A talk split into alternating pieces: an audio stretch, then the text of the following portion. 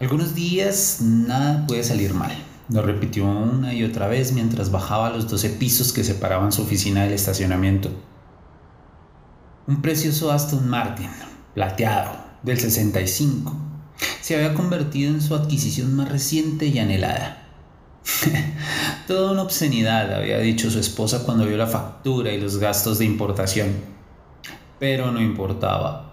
Diez años de trabajo duro en la bolsa lo habían convertido en el corredor más exitoso de la firma, con cifras nunca antes superadas.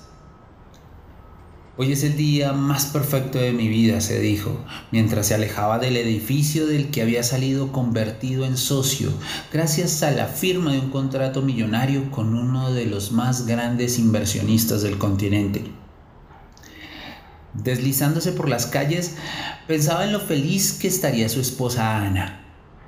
Ana, la dulce Ana que lo acompañaba desde que eran niños, y ella quería ser astronauta o investigadora de enfermedades tropicales.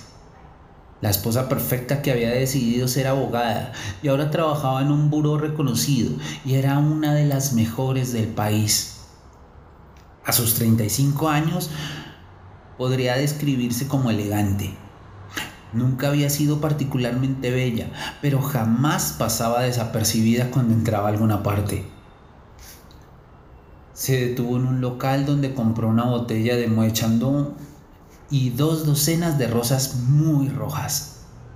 La cajera le dedicó una sonrisa enorme mientras le entregaba su tarjeta de crédito y se aflojaba el nudo de la corbata. Lo divertía saber que ese gesto tan simple hacía sentir nerviosas a casi todas las mujeres. Casi, porque jamás le había funcionado con su jefe. Ella nunca sonreía cuando intentaba usar su encanto con ella. Acá no te vas a ganar las cosas por bonito. Puede que te funcione con otras, pero conmigo no. Tal vez por eso le había exigido más que a los demás y había tenido que esforzarse el doble. Decidió enviarle una caja de chocolates al día siguiente. Ella se lo merecía. Lo había convertido en quien era ahora. La noche estaba llena de estrellas, cálida. Parecía celebrar su alegría. Puso algo de música y sonó That's Life. Sinatra siempre era acertado. Cada pequeño detalle se sumaba para que pudiera sentirse más grande, emocionado y feliz.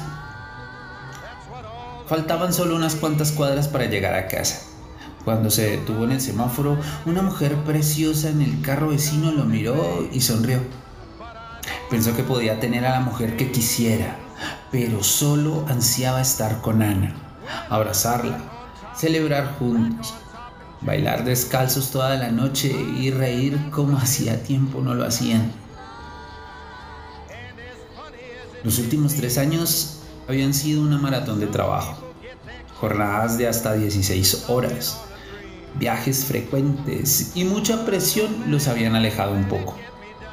Aún así, ella siempre había estado allí, con su sonrisa eterna y sus palabras de amor al final del día. Llegó al edificio y un portero nuevo revisó la placa del carro y lo dejó pasar. Se estacionó. No notó que el carro de Ana no estaba en su lugar habitual y se dirigió al ascensor. Tuvo que esperar una eternidad mientras bajaba a los condenados 25 pisos. Mientras tanto, llegó una pareja que vivía en el mismo piso y lo saludaron con una amabilidad inusitada Supo inmediatamente que su estado de ánimo brillaba y era evidente. Lucía como el hombre de 100 millones de dólares que sabía que era. Esa noche no había música fastidiosa en el ascensor y se dedicó a mirar la ciudad mientras recorría los 20 pisos hasta su casa. Al llegar, se despidió de la pareja y recorrió los pocos metros que lo separaban de su puerta que estaba ligeramente abierta. Ana no estaba en el pasillo. Eran más de las 10 y pensó que era poco probable que estuviera con alguna vecina. Abrió aún más la puerta con sumo cuidado y no pudo evitar asustarse al ver que el apartamento estaba vacío. Solo pensó en Ana, en que la ciudad estaba cada vez más peligrosa. Pensó en un secuestro, pensó en encontrarla muerta en alguna de las habitaciones. Pensó lo peor. Recorrió todo el apartamento buscándola y solo halló una nota sobre el mesón de la cocina y un labial rojo que ella perdió en su salida de la casa. Leyó la nota una y otra vez. Se detuvo en la caligrafía limpia, sin prisas, de Ana. Se demoró en cada letra, el trazo regular de la pluma con tinta vino tinto que ella había usado siempre.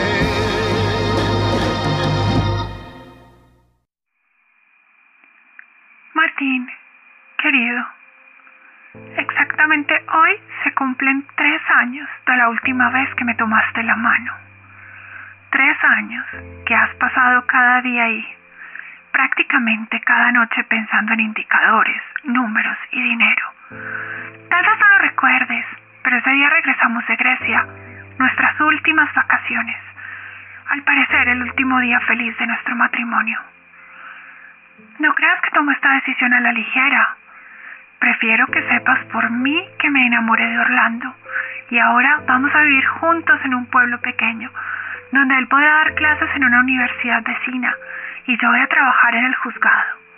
Se sintieron felices de contar conmigo en su equipo. Somos muy felices juntos.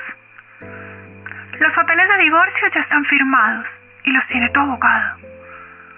Como siempre hablaste de querer cambiar todo en la casa porque ya estaba viejo y no te gustaba, me lo llevé. Yo sí lo necesito. Te deseo una vida larga y feliz. Ana.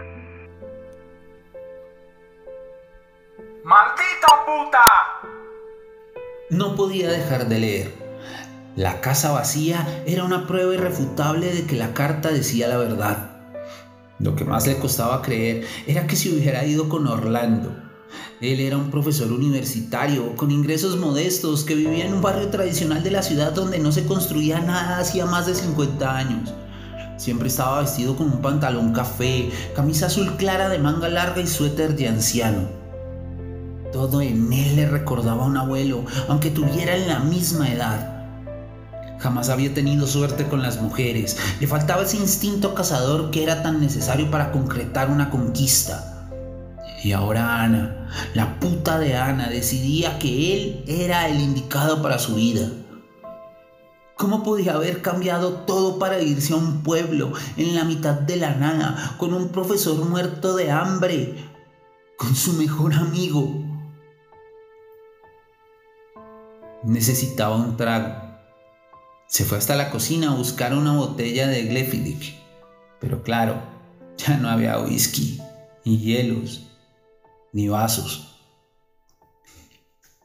Salió del apartamento en medio de la confusión, la ira y una sonrisa que le generaba la ironía de todo lo que pasaba. Ya entendía la excesiva amabilidad de la vecina y las llamadas interminables del abogado. Pero no, nadie iba a sentir lástima por él. Nadie, ni siquiera su muy perfecta esposa, iba a arruinar el día que esperó durante años. Tomó un taxi y se dirigió a su bar favorito. Allá estaba tranquilo mientras hablaba con don Luis y se tomaba todos los whiskies necesarios para quietar su mente. Había descubierto este lugar hacía unos años, después de una convención buscando evadir a unos clientes japoneses que insistían en visitar un burdel muy famoso de la ciudad. La Piedra era un bar pequeño. Había seis mesas para cuatro personas y diez sillas en la barra, ligeramente sórdido por las luces amarillas que el dueño insistía en conservar. Un poco antro, con ese encanto que tienen los lugares que parecen no existir. Don Luis el dueño lo había abierto 10 años atrás con el dinero que había recibido por el accidente que tuvo en una obra y lo había incapacitado para seguir trabajando en construcción. Tenía cuatro hijos que mantener y no pensaba quedarse sentado hasta su muerte. Allí oficiaba de cantinero, confesor, psicólogo y todos los roles que puede tener un hombre tras la barra de un bar. Martín, tiempo sin verte. Por la cara que traes no podría le dijo, mientras le servía lo de siempre, un trago doble de whisky solo, sin agua, sin hielo, sin soda, le dijo al acercar el vaso. Don Luis, hoy es el mejor día de mi vida, pero mi mujer se fue con mi mejor amigo, así que gracias por el trago. ¿Podría, por favor, prestarme su revólver? Dijo entre risas y le contó todos los detalles de lo que había sucedido hasta esa hora. De pronto notó que esa noche, por primera vez en tantos años, había música en vivo. Un hermoso piano negro había encontrado hogar en el fondo del bar, haciendo que las mesas estuvieran tan cerca unas de otras que todos podían oír las conversaciones de los demás. Se llama Pedro, el chico. Es algo así como un genio en desgracia, le dijo don Luis. Decían en el conservatorio que iba a ser el próximo Bach pero sus episodios de depresión y de histeria le valieron perder el cupo. Nadie lo aguantaba y en su casa le dijeron que consiguiera empleo, en lo que fuera, aunque no ganara mucho, pero donde estuviera totalmente ocupado. Y pues parece que la única que se preocupa por él es la mujer que está sola en la barra. y qué mujer. No era el tipo que uno esperaría ver con un músico maravilloso pero jodido. Con cara de adolescente hasta que tuviera 100 años. Alta, delgada, blanquísima, con el oscuro cabello largo recogido en una cola en la nuca. Miraba hacia todos lados con una expresión de curiosidad y desdén. Martín le dijo a don Luis que la próxima copa de vino que ella pidiera la cargara en su cuenta cuando la recibió, sonrió y lo miró ligera pero decididamente con sus ojos oscuros a través de las pestañas más largas que hubiera visto jamás. Se acercó decidido a hablar, pero antes de llegar a donde estaba la música cesó. Don Luis puso algo de la música habitual en el bar y Pedro se levantó de la silla para tomar un descanso. Ella lo acompañó a la salida del bar, donde el músico le ofreció un cigarrillo y se quedaron afuera un rato. ¿En qué fallé? Ana es la mujer más afortunada de la tierra. Lo tiene todo conmigo. Un apartamento hermoso. Su sueldo es todo suyo. Un carro nuevo cada vez que quiere. Una tarjeta de crédito con un cupo casi infinito Siempre, siempre le fui fiel, jamás le falté al respeto. Todos mis esfuerzos para crecer y ser exitoso en mi empleo siempre apuntaron a darle todo lo que ella quería. Se quedó mirando el fondo del vaso pensando en lo injusta que había sido. Ella siempre había sabido que para que ese día llegara había que hacer sacrificios menos tiempo juntos, al menos dos años sin vacaciones que se convirtieron en tres. En la carta le decía que habían pasado no sé cuántos años sin tocarla.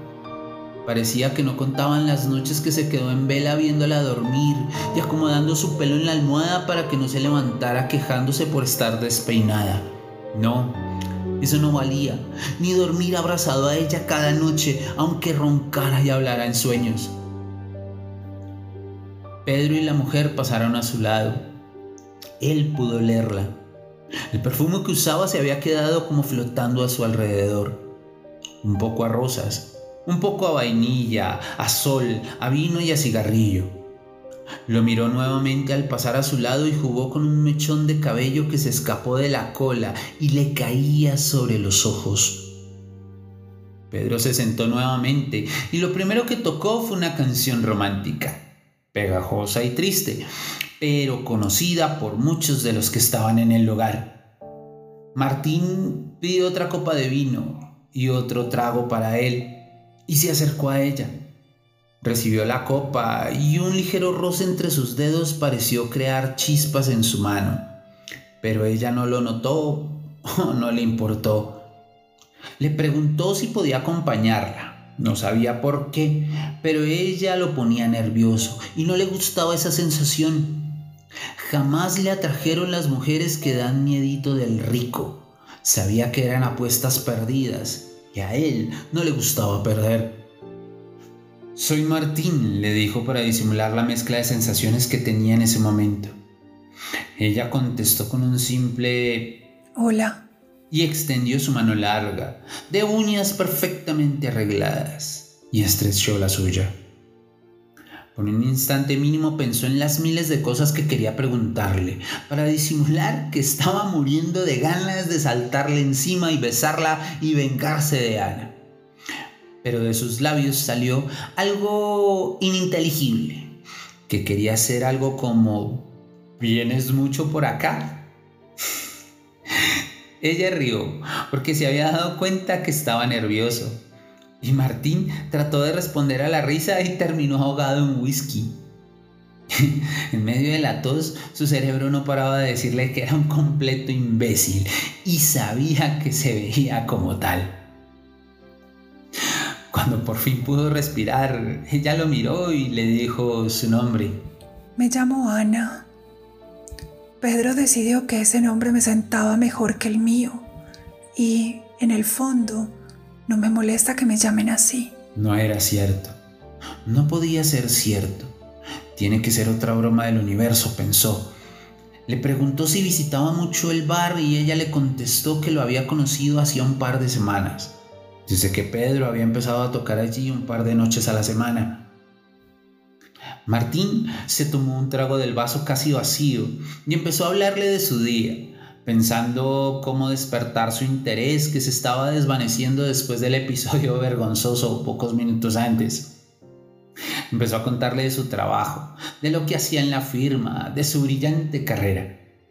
Y ella simplemente sonreía y lo miraba a través de la copa y sus pestañas infinitas. De vez en cuando le tocaba ligeramente la punta de los dedos, como si quisiera jugar con ellos.